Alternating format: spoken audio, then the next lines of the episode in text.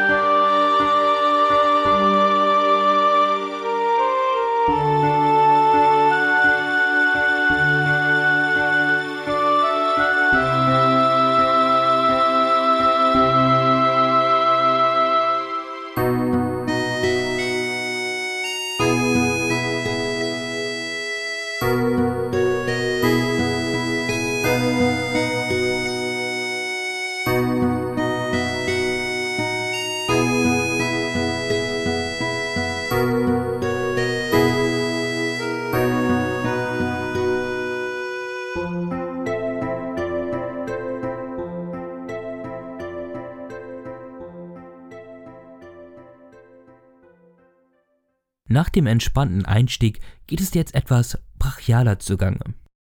Es wird strange und paradiesisch zugleich. Das Besondere am Stranger of Paradise OST ist, dass es sich einer ganzen Palette an Themen aus der Serie bedient und damit was ganz eigenes rauskommt. Das funktioniert mal weniger gut, das funktioniert mal weniger gut. Aber im Fall vom Bosskampf gegen Tiamat ist dabei ein richtig starker Track bei rausgekommen, der sich in der ersten Phase anhört, als würde er direkt aus der Nier-Serie stammen und sich in der zweiten Phase immer mehr steigert. Vielleicht hört ihr das Leitthema aus Final Fantasy I, The Flying Fortress raus.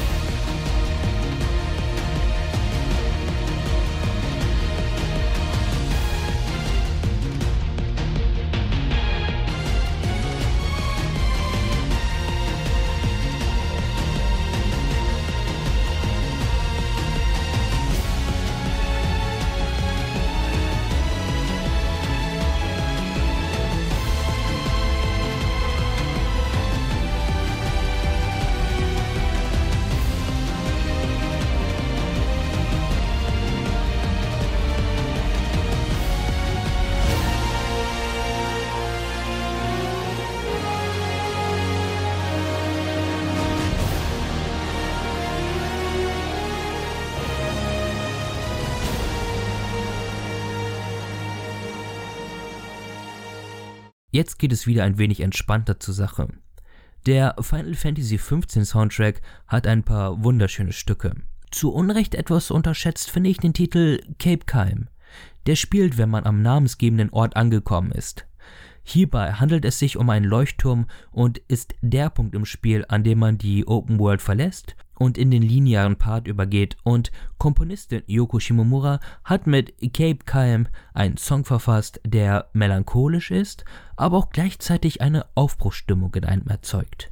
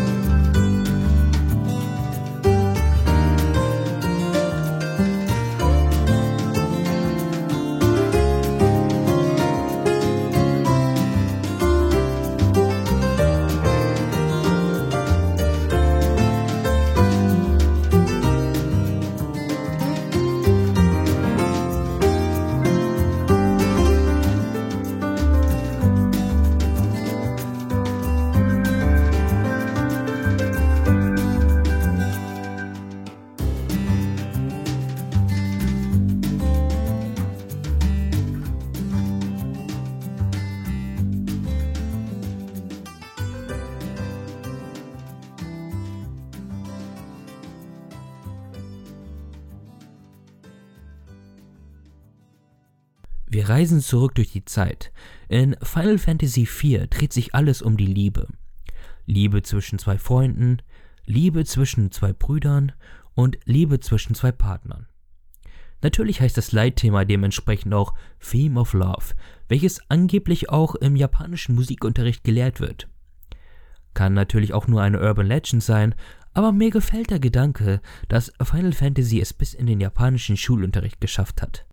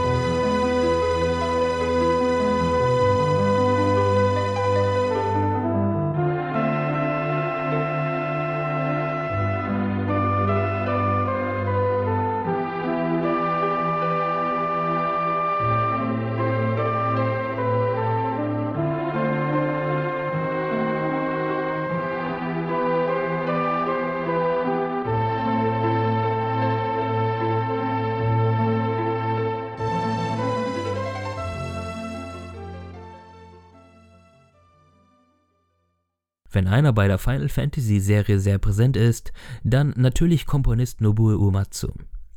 Allerdings hat er auch nicht jeden Track alleine geschrieben. Gerade der Final Fantasy X OST ist ein Konglomerat aus verschiedenen Composern. Einer davon ist Masashi Hamauzu, der mit Travel Agency einen wunderbaren Track verfasst hat.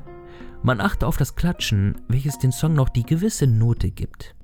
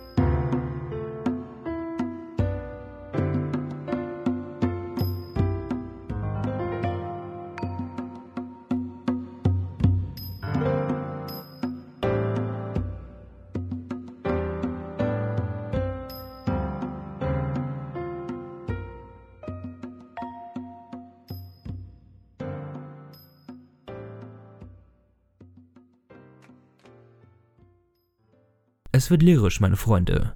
Viele Künstler und Künstlerinnen haben für die verschiedensten Teile Songs beigesteuert.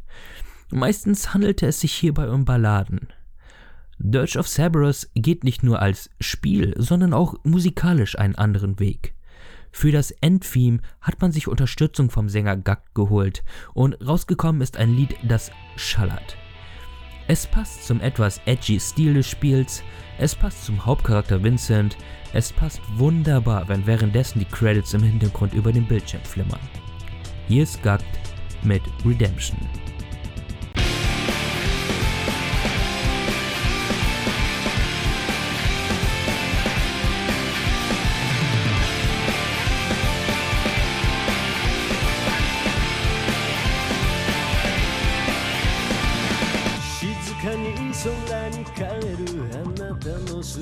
姿を What else can I do?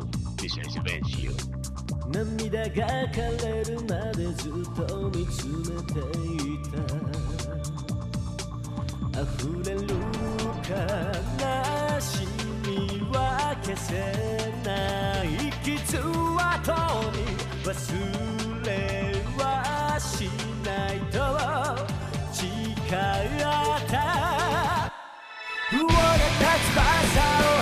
羽ば震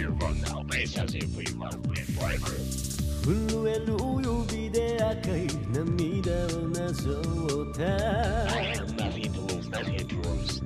儚い思い出が闇に落ちてゆく。最後の方へにか浮かんでは消える。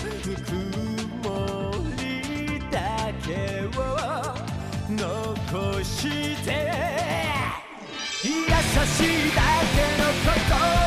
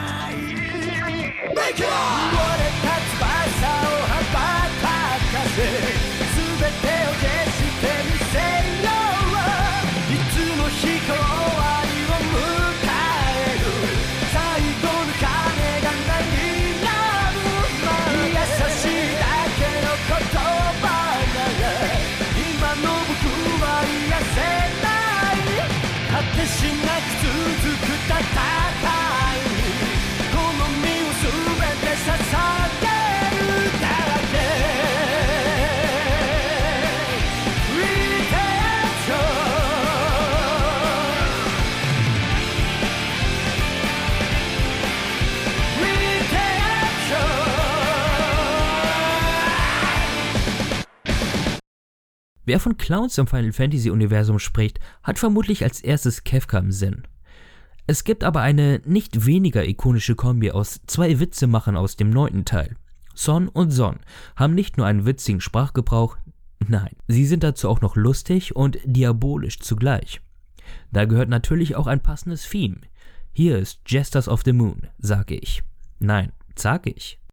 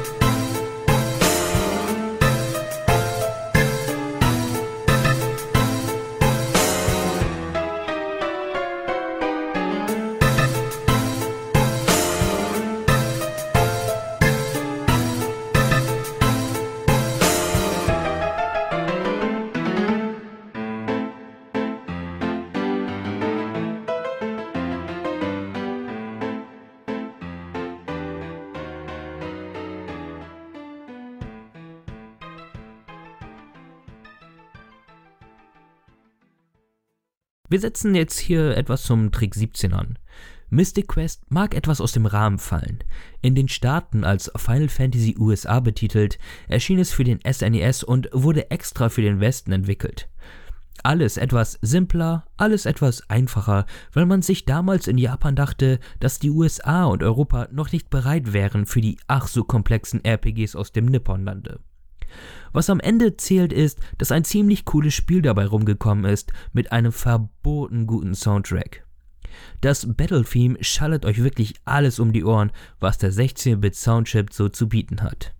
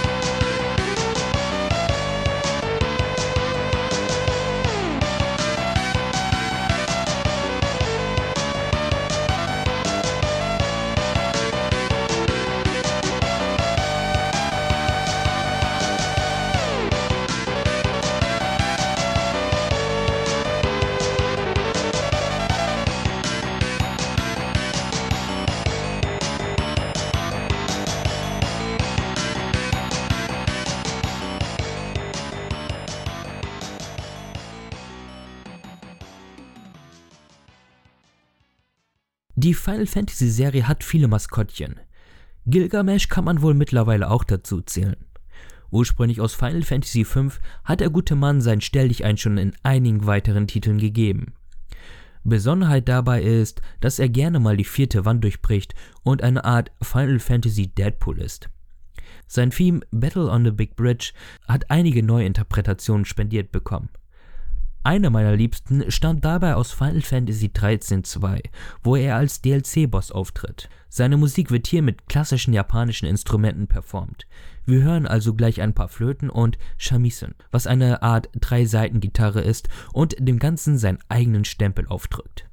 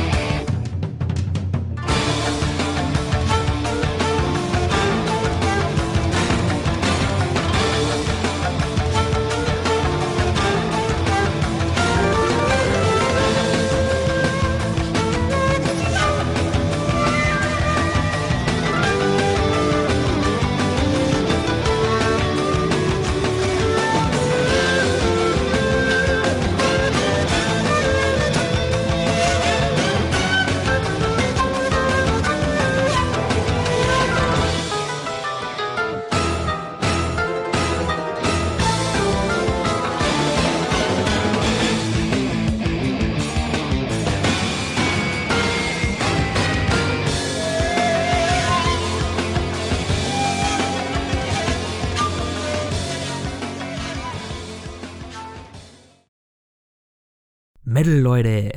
Das dachte sich auch Komponist Takeharu Ishimoto, als er das Chaos Shrine Theme aus Final Fantasy I für das PSP-exklusive Dissidia Duo Tekim neu arrangierte. Die Mucke ballert. Und wer noch Songs für die Gym-Playlist sucht, dem möchte ich mit Chaos Shrine Abhilfe verschaffen. Shrine.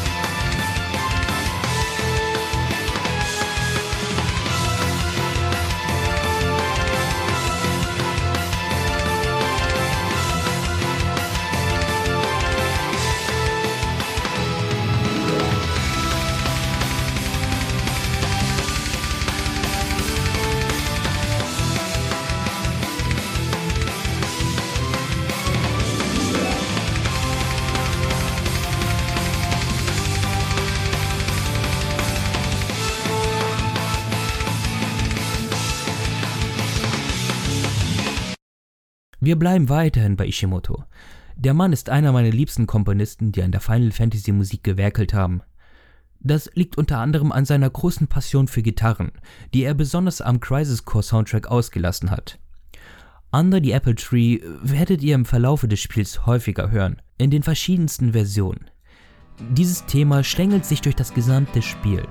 Es ist entspannt und birgt auch eine gewisse Traurigkeit. Also perfekt, wenn ihr am Lagerfeuer sitzt oder gerade vor Shinra auf der Flucht seid.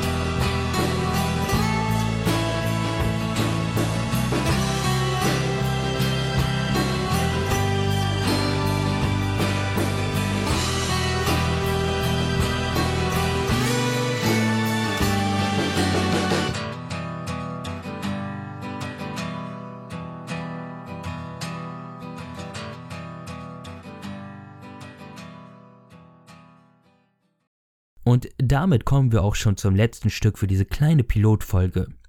Ich hoffe, es hat euch gefallen und entlassen möchte ich euch mit einem Track aus Final Fantasy X-2. Ein OST, der viel zu wenig gewürdigt wird.